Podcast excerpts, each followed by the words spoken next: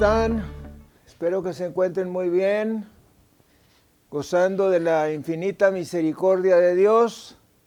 Hoy tenemos un mensaje profético, como todos los domingos, el mensaje que Dios tiene para nosotros en este día, al cual le hemos intitulado Disfrutando del gozo del Señor.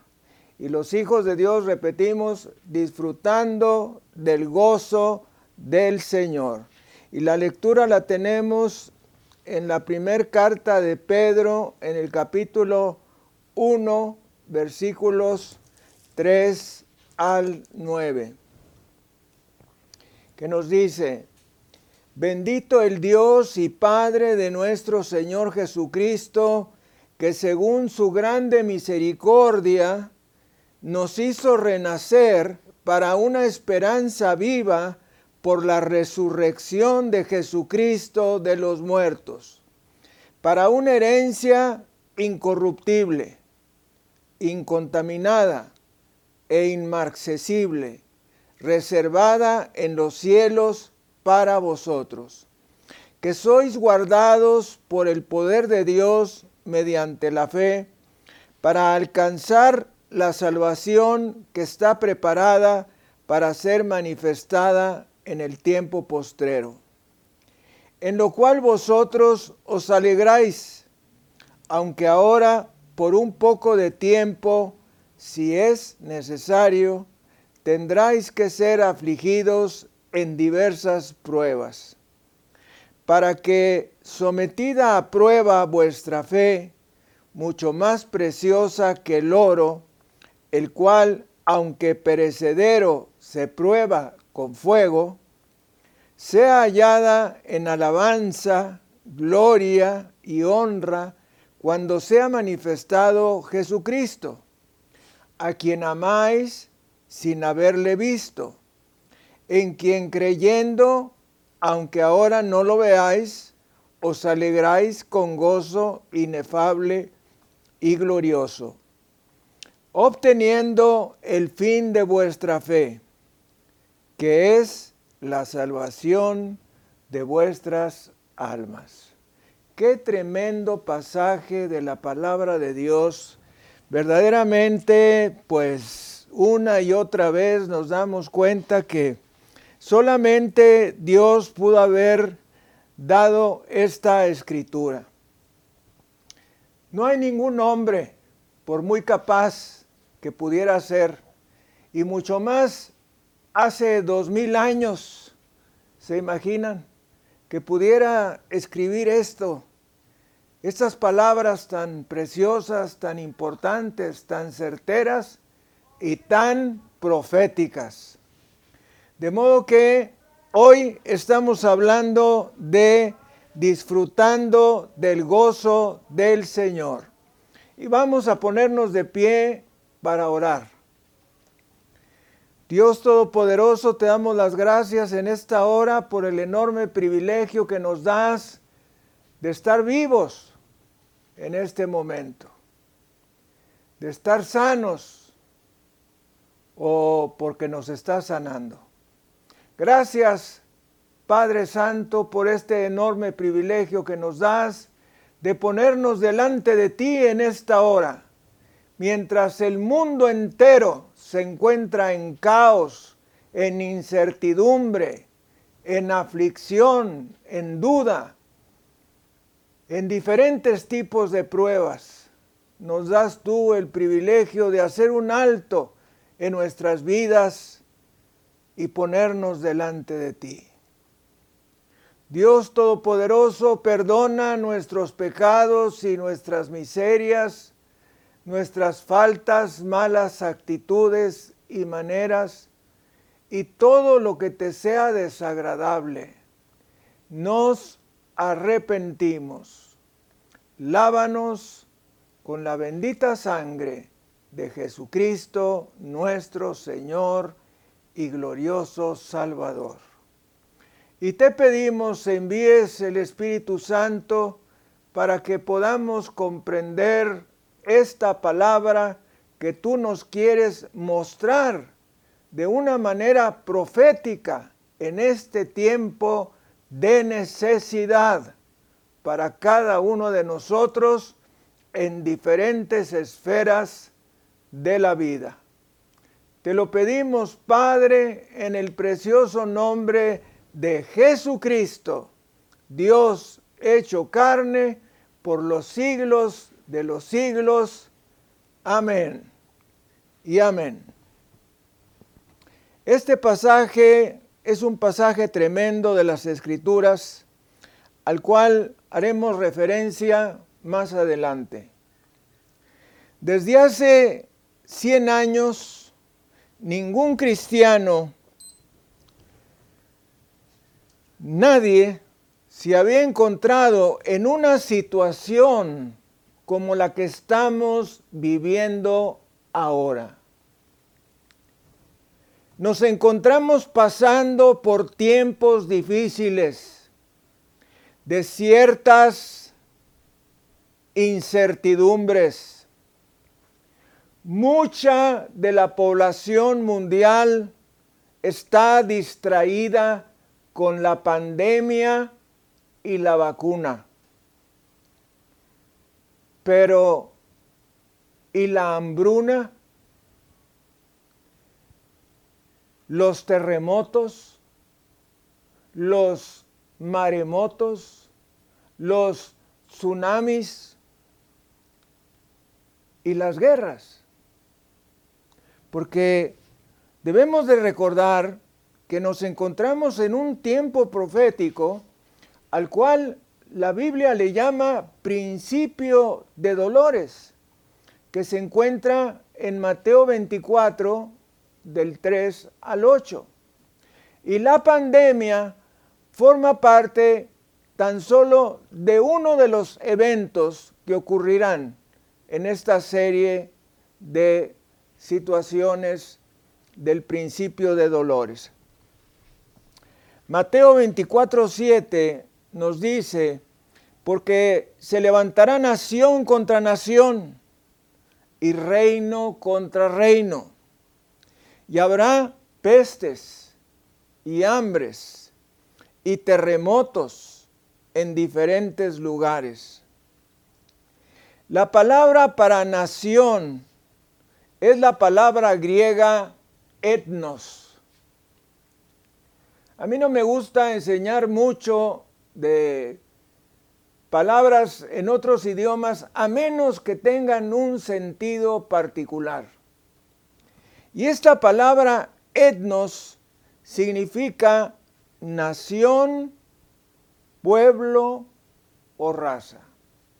Esto quiere decir que se está refiriendo no solamente a la guerra entre un país y otro, sino que se está refiriendo a revoluciones, es decir, ataques dentro de un mismo país, peleas, pequeñas guerras dentro de un país entre diferentes grupos tribales. Y como ustedes se habrán dado cuenta, al inicio de este periodo sexenal, se empezó a dar mucha importancia a las tribus indígenas. Esto fue lo mismo que sucedió en Yugoslavia a la muerte del mariscal Tito. Fue cuando vino esta revolución que logró la separación del país en dos Bosnia y Herzegovina. Es algo similar lo que nos está diciendo la palabra de Dios. Yo les quisiera preguntar, si no fuera por la palabra de Dios, ¿qué haríamos? Caeríamos presa del temor, la angustia, la desesperación, al no tener un fundamento donde reposar nuestra mente y corazón. Nos dice el Salmo 11, versículo 3, si fueren destruidos los fundamentos, ¿qué ha de hacer el justo? Fijémonos cómo nos traduce la traducción en lenguaje actual. Si este mundo parece estar bajo el control de los malvados, ¿qué puede hacer la gente honrada? Tremendo, ¿no? Pareciera ser exactamente la situación que estamos viviendo ahora mismo. No hay líder en que podamos confiar, ya que cada persona que se presenta ante los medios masivos de comunicación, incluyendo presidentes y primeros ministros, nos da una explicación diferente y muchas veces opuesta a las anteriores que hemos estado escuchando. El Salmo 11, versículo 4, nos da la respuesta. Y nos dice de nuevo la nueva traducción viviente. Pero el Señor está en su santo templo. El Señor aún gobierna desde el cielo observa a cada uno y examina a cada persona sobre la tierra. Pongamos atención a las palabras, el Señor está en su santo templo. El Señor aún gobierna desde el cielo. De modo que Dios no es un ancianito barbado sentado en una mecedora observando los sucesos de la tierra y acariciándose el mentón sin saber qué hacer. Déjame decirte Dios aún se halla en control. Dios aún se halla en control. Sin importar lo que nosotros veamos, sin importar lo que nosotros experimentemos, Dios aún se halla en control. Démosle gloria, honra y alabanza. Muy bien, pueden sentarse, por favor. Pero estábamos hablando del gozo. Y nos dice Nehemías 8, versículo 10 en la tercera parte. No os entristezcáis porque el gozo de Jehová es vuestra fuerza. No le podemos sacar la vuelta a este versículo. El gozo de Jehová es vuestra fuerza.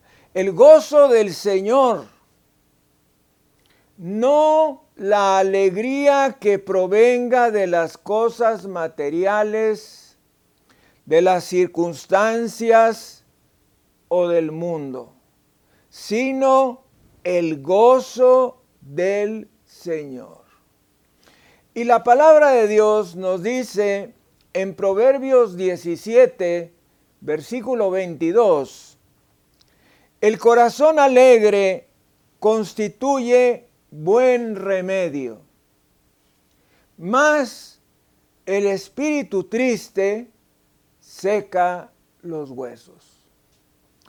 Qué verdad tan tremenda. Un corazón alegre una persona alegre hace mucho bien como una buena medicina. El día de hoy algunos científicos dicen que la alegría es una buena medicina. Porque cuando una persona está alegre, se secretan ciertas sustancias en el cuerpo que sanan a la gente. Tan solo un poco de atraso, dos mil años después, el hombre se da cuenta de esta verdad. ¿Cuántas cosas habla la palabra de Dios que el ser humano no ha descubierto aún? ¿Cuántas cosas el ser humano critica de la Biblia porque no las ha descubierto aún, porque no las ha encontrado aún. Hasta hace algunos años se dudaba del libro de Jonás, porque no se hallaban los restos arqueológicos de la ciudad de Nínive. Pues resulta que ya se encontraron. Y entonces ahora, pues la gente le está dando veracidad al libro del profeta Jonás. Qué tremendo, ¿no? Que tengan que pasar estas cosas para que la gente crea en la Biblia. Para que la gente crea que la Biblia es la palabra de Dios. Y déjame decirte, a lo largo de los años, yo he comprobado que la Biblia es la única, total, absoluta, inspirada, inamovible palabra de Dios. Es la verdad absoluta. El día de hoy que tantos ministros religiosos se hacen preguntas respecto a tal pecado o a tal pecado o a cual situación, la Biblia es contundente. Nos dice, esto es pecado, esto es pecado, esto es pecado. Hay dos palabras que mucha gente no quiere escuchar. Una es la palabra Jesús, aunque usted no lo crea uno puede ir a predicar a cualquier parte del mundo y hablar de Dios mientras no mencione la palabra Jesús. También uno puede predicar todo lo que quiera de Dios siempre y cuando no mencione la palabra arrepentimiento. Qué tremendo, ¿no? Desconocer la palabra de Dios, desconocer el libro de Dios, tan solo por sacarle la vuelta a la palabra arrepentimiento y al nombre de Jesús. El mundo no se haya dividido en un antes de Buda y un después de Buda en un antes de Confucio y un después de Confucio, en un antes de Abraham y en un después de Abraham,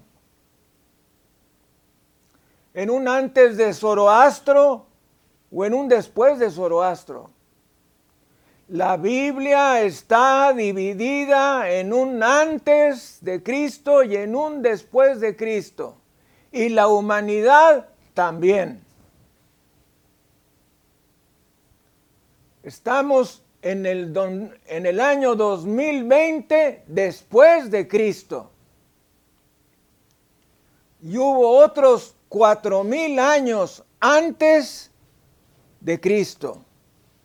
De modo que tenemos que darnos cuenta que el Señor nuestro Dios nos dice la verdad en las sagradas escrituras.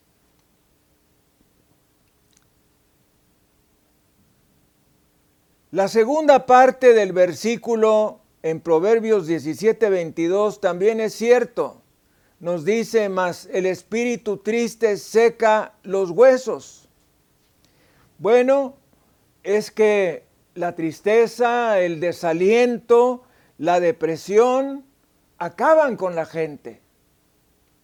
Producen multitud de enfermedades y aún la muerte. Del mismo modo en que la alegría trae cosas benéficas al cuerpo, de la misma manera cuando una persona tiene depresión severa y tiene deseos de morir, se secretan sustancias que destruyen el organismo poco a poco. Hace unos años leí las palabras de un psiquiatra que decía, si usted desea quitarse la vida, ahorcándose, disparándose, tomándose algunos medicamentos, no lo haga. Porque en el mismo momento en que usted desea morir, en ese mismo momento se inicia un mecanismo de muerte en su cuerpo que terminará por llevarlo a morir. Tan fuerte y tan poderosa que es nuestra mente y nuestras emociones.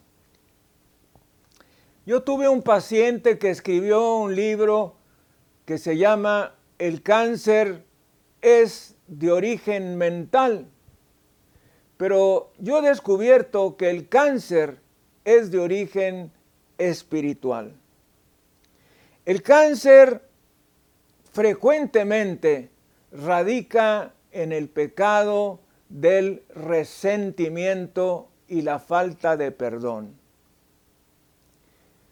O por no tener una relación plena con Dios. Nadie que tiene una buena comunión con el Señor, oiga esto, nadie quien tiene una buena relación con el Señor puede desalentarse por periodos prolongados, aún en estos tiempos. Hay una verdad que debemos aceptar. Todos tendremos tiempos de llorar. Esta es otra palabra que no nos gusta escuchar. Hay ciertas palabras que no nos gusta escuchar, como les mencionaba para ciertas personas la palabra Jesús, la palabra arrepentimiento, la palabra llorar, la palabra compromiso, la palabra comprometerse. Me acuerdo de una persona que me dijo en una ocasión, yo estoy de acuerdo contigo en todo lo que dices, nada más no me obligues a firmar ningún papel porque no voy a firmar nada. La gente tiene miedo a comprometerse. Todos tendremos tiempos de llorar, todos nosotros tendremos lágrimas, tiempos de tristeza, pero el gozo está en camino. Decía mi abuela que no hay enfermedad que dure 100 años, ni enfermo que la aguante. Y creo que tenía la razón. Es un dicho muy antiguo. Pero vamos a la palabra de Dios, al profeta Habacuc en el capítulo 3, versículos 17 al 19, que nos dice, aunque la higuera no florezca, ni en las vides haya frutos, aunque falte el producto del olivo y los labrados no den mantenimiento, y las ovejas sean quitadas de la majada, y no haya vacas en los corrales, con todo, yo me alegraré en Jehová y me gozaré en el Dios de mi salvación.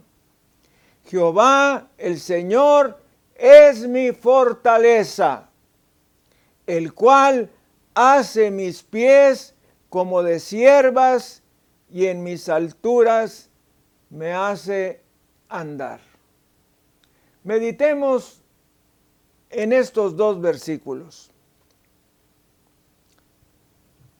No florezca, no haya frutos, falte el producto del olivo, los labrados no den mantenimiento, las ovejas sean quitadas, no haya vacas. Es decir, lo que una persona de aquellos tiempos solía tener como capacidad económica.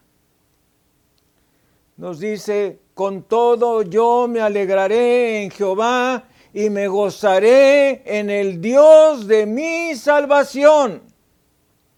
Jehová el Señor es mi fortaleza, el cual hace mis pies como de siervas y en mis alturas me hace andar. ¿Cómo comprobaremos esta palabra de Dios? Pues cuando pasamos por aflicciones. Es la única manera en que nosotros vamos a comprobar la veracidad de estas escrituras, pasando por tiempos de pruebas. No podremos negar que habrá tiempos de sufrimiento en la vida del creyente, porque si no, estaríamos fuera de la realidad. Y quizá en un cuarto de paredes acolchonadas como enfermos mentales, sino que la causa de nuestro gozo es Dios, porque Él es nuestra fortaleza. Si las cosas marchan mal y tienes todo tipo de problemas, por dentro y por fuera, todo tipo de problemas en el mundo, dice la palabra de Dios, con todo yo me alegraré en Jehová y me gozaré en el Dios de mi salvación. Con todo, con todo yo me alegraré en Jehová. ¿Dónde debe estar situado nuestro gozo? Nuestro gozo debe estar situado en la persona de Dios, en la persona de Jesucristo, nuestro Señor, porque Él es nuestra fortaleza. Filipenses 4, versículos 4 al 7. Nos dice, regocijaos en el Señor siempre. Otra vez digo, regocijaos. Vuestra gentileza sea conocida de todos los hombres. El Señor está cerca. ¿Cómo le quedaba claro al apóstol Pablo, eh? El Señor está cerca.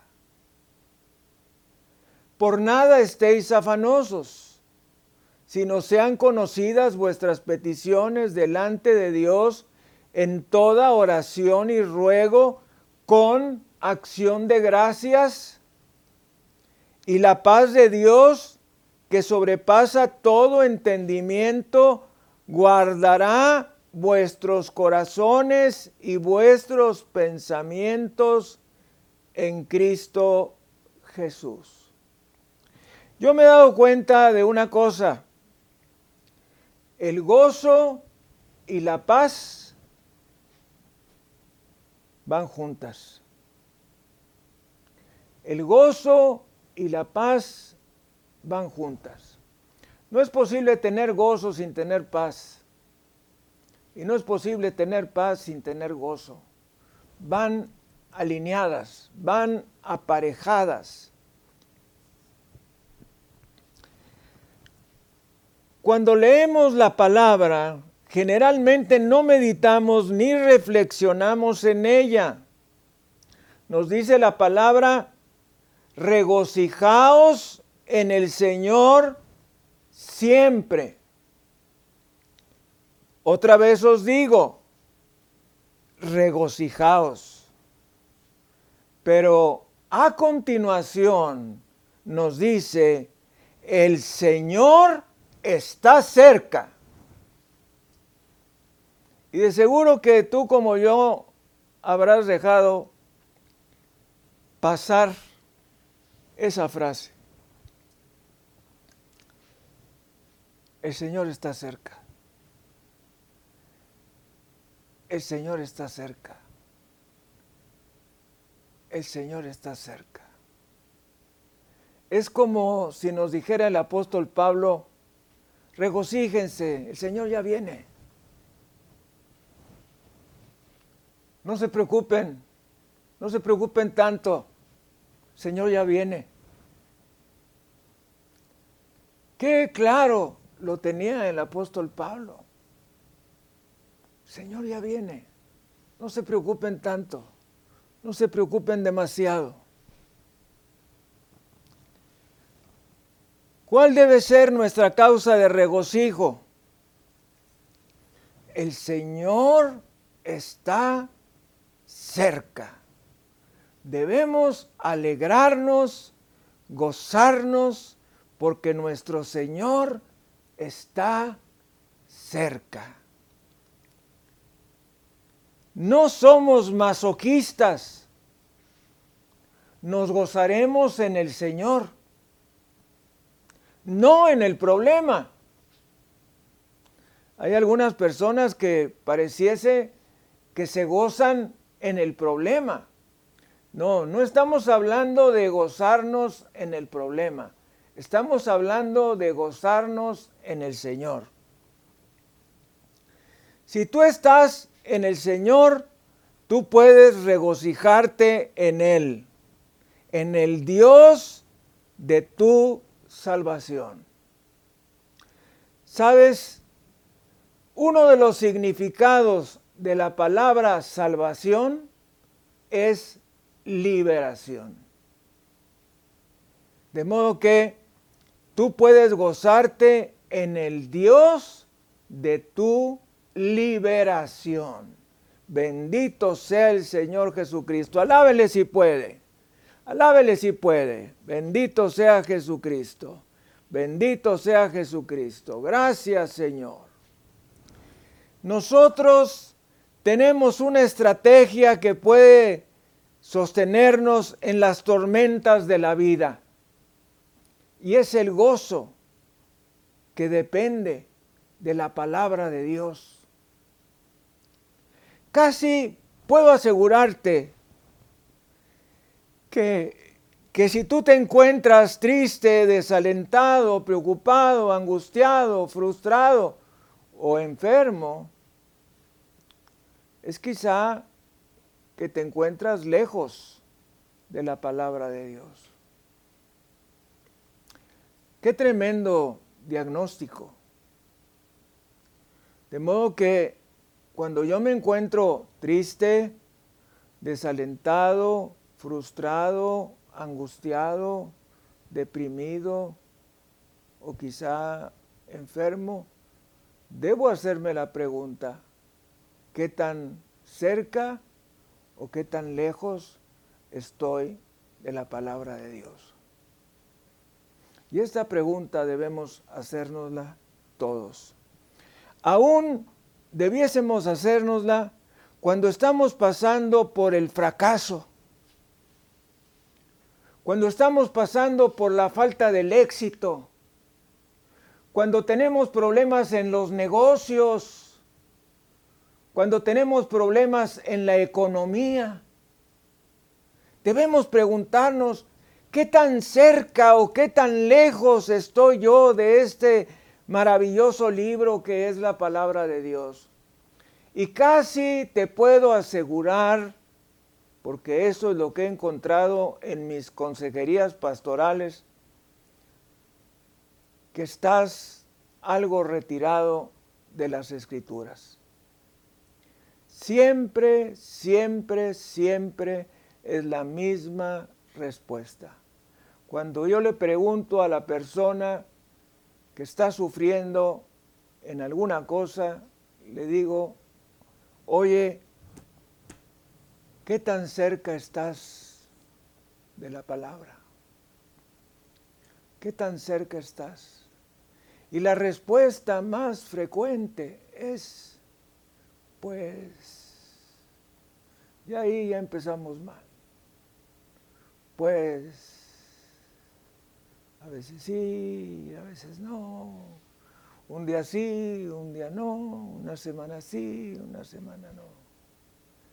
Ese es el camino al fracaso, es el camino al pecado, es el camino a la pobreza, es el camino a la falta del éxito. ¿Verdad que ahora sí te está interesando lo que estoy hablando? Claro que sí. Entonces, tú me preguntarás, bueno, ¿y esta gente tan rica que para ellos la Biblia no les importa absolutamente nada. Bueno, ellos, allá ellos, allá ellos. Estamos hablando nosotros, nosotros. Como una vez me ocurrió con un señor que le estaba yo invitando a hacer a Jesucristo su Salvador personal. Y él me dijo, bueno, lo primero que me dijo fue, su Biblia y la mía son diferentes. Esta es una de las excusas clásicas. Y le dije, no hay problema, traiga su Biblia. Me trajo una Biblia muy grande. Ya que le pude mostrar los mismos versículos en su propia Biblia, entonces me dijo, es que yo no puedo hacer esta oración porque mi mujer anda por aquí. Fíjese usted, estaba rechazando a Jesucristo, estaba rechazando la salvación de su alma para ir al infierno eterno, porque su esposa no se fuera a molestar. Y entonces el Espíritu Santo bendito me guió, agarré yo aquella Biblia enorme, se la puse por detrás de su cabeza, me acerqué a él y le dije, mire, aquí estamos, Dios Todopoderoso, usted y yo. Su esposa no le está viendo ante Dios Todopoderoso y su palabra, desearía entregarse a Jesucristo como su Salvador personal. ¿Y qué cree que hizo este hombre? Dijo, sí. Y ahora él está gozando de las moradas celestiales. Démosle gloria, honra y alabanza a Jesucristo. Bendito sea el Señor. Bendito sea el Señor. Y me ha pasado un par de veces en que alguien no quiere entregarse a Jesucristo porque su esposa se va a enojar. Válgame Dios.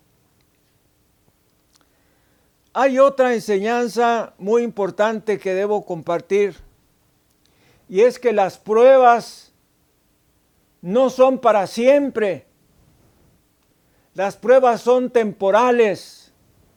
Las pruebas son acortadas. Nos dice 1 Corintios 10, 13, no os ha sobrevenido ninguna tentación, que en el texto griego original, peirasmos significa también prueba, que no sea humana, pero fiel es Dios que no os dejará ser tentados o probados más de lo que podáis resistir, sino que dará también juntamente con la tentación la salida para que podáis soportar. Fiel es Dios. Repita conmigo. Fiel es Dios. Fiel es Dios. Fiel es Dios, que no nos dejará ser probados más de lo que podamos soportar. La fidelidad es uno de los atributos que me conmueven más de Dios junto a su amor y a su misericordia. Fiel es Dios que no permitirá que la prueba por la que estemos pasando sea superior a las fuerzas que tenemos, por lo cual la quitará de en medio. Otro versículo es Mateo 24, 22, que nos dice, y si aquellos días no fuesen acortados, nadie sería salvo. Mas por causa de los escogidos, aquellos días serán acortados. Este versículo viene en el pasaje que se refiere a la gran tribulación y a la segunda venida de Cristo. Pero lo podemos aplicar aquí también. Si los días no fuesen acortados, nadie sería salvo. ¿Por qué? Porque las pruebas pueden llegar a ser muy intensas.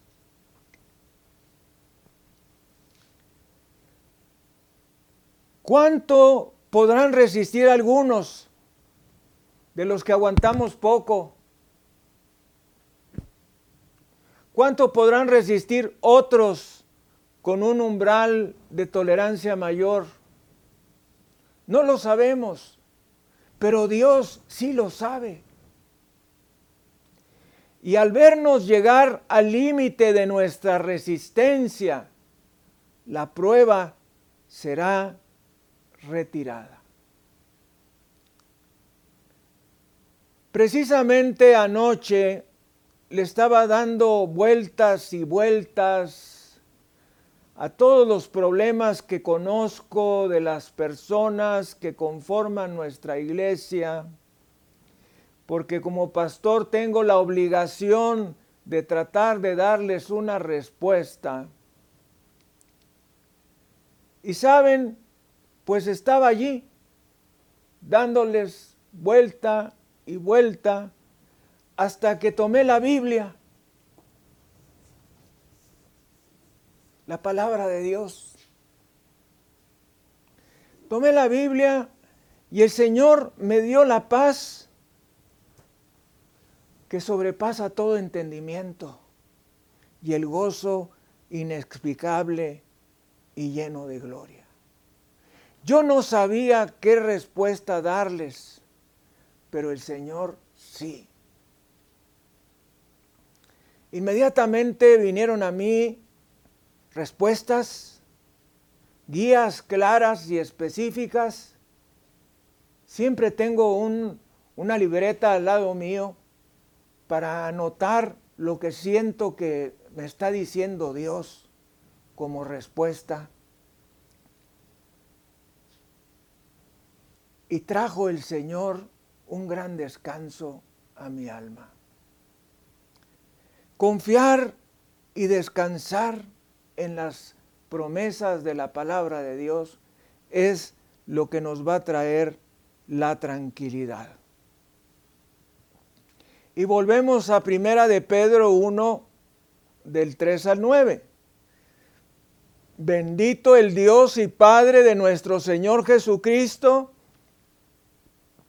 que según su grande misericordia nos hizo renacer para una esperanza viva por la resurrección de Jesucristo de los muertos, para una herencia incorruptible, incontaminada e inmarcesible, reservada en los cielos para vosotros, que sois guardados por el poder de Dios mediante la fe, para alcanzar la salvación que está preparada para ser manifestada en el tiempo postrero, en lo cual vosotros os alegráis, aunque ahora por un poco de tiempo, si es necesario, tengáis que ser afligidos en diversas pruebas, para que sometida vuestra fe, mucho más preciosa que el oro, el cual, aunque perecedero, se prueba con fuego, sea hallada en alabanza, gloria y honra cuando sea manifestado Jesucristo, a quien amáis sin haberle visto, en quien creyendo, aunque ahora no lo veáis, os alegráis con gozo inefable y glorioso, obteniendo el fin de vuestra fe, que es la salvación de vuestras almas. Dicho de otra manera, Dios nos hizo renacer, nacer de nuevo para una esperanza viva, para una herencia que está reservada en los cielos para nosotros, que somos guardados mediante la fe, para alcanzar la salvación que está preparada, aunque ahora por un poco de tiempo, subrayé esto, por un poco de tiempo,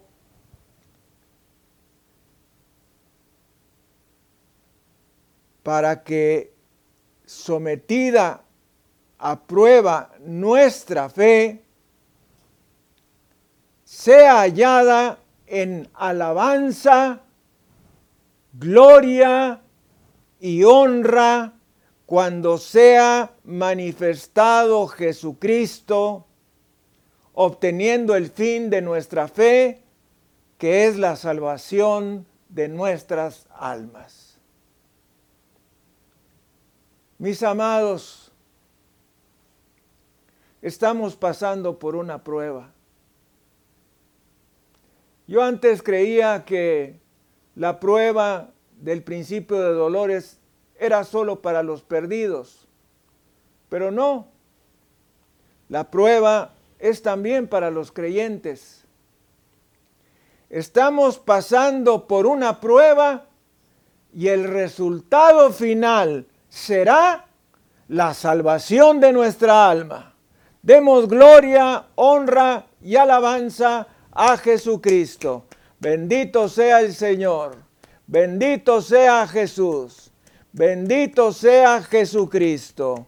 Gloria, honra, poder, alabanza y acción de gracias sea dada al Cordero que está sentado en el trono. Bendito sea el Señor. Vamos a orar.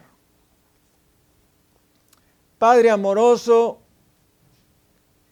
hoy venimos delante de ti y reconocemos que tú gobiernas el mundo en que vivimos, tú que miras nuestros corazones. Tú que miras dentro de nosotros, si hay pecado en nuestra vida, si hay desobediencia a tu palabra, si hay infidelidad, si hay pereza, negligencia u otro pecado, te pido que me laves con la sangre bendita de Jesucristo. Me arrepiento de todos estos pecados y aún más. Te pido que me limpies de toda maldad que haya en mi corazón y en mi vida. Quiero andar en obediencia a ti. Sé que el obedecerte me traerá gozo y el gozo me dará fuerza para seguir adelante. Quita de mi vida la tristeza, el desaliento, la depresión, que son estorbos en mi vida y me traerán complicaciones, malas emociones, sufrimiento, enfermedad y aún muerte. Límpiame, lávame con la sangre bendita de Jesús aunque tenga tiempos de tristeza, sé que tú estarás conmigo, que llevarás paz a mi corazón.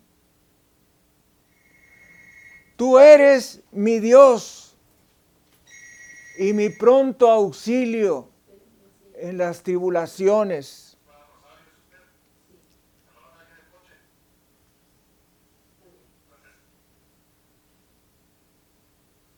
Tú eres el rey de reyes y señor de señores. Y yo me gozo en el Dios de mi liberación. Ayúdame a sobrellevar las pruebas y poner siempre delante mis cargas sobre ti ya que de ti dependo. Enséñame a confiar y a descansar en tus promesas, que son en ti sí y en él amén. Ayúdame siempre a buscarte y a depender de ti, porque sé que nadie más habrá ayuda, ni encontraré solución a mis problemas. Descanso en ti, mi Dios, mi castillo, mi fortaleza. Ven a mí y ayúdame en el precioso nombre de Cristo Jesús. Amén y amén. Vamos a darle gracias al Señor, Rey de Reyes y Señor de Señores. Gloria a ti, gloria a ti, Señor.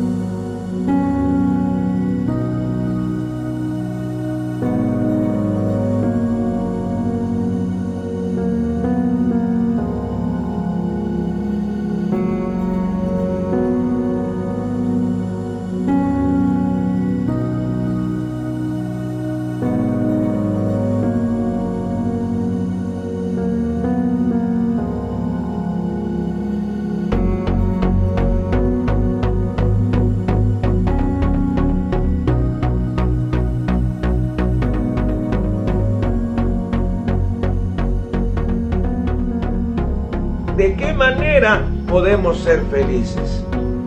Y definitivamente no hay otra manera que por medio de Jesucristo, nuestro Señor y glorioso Salvador.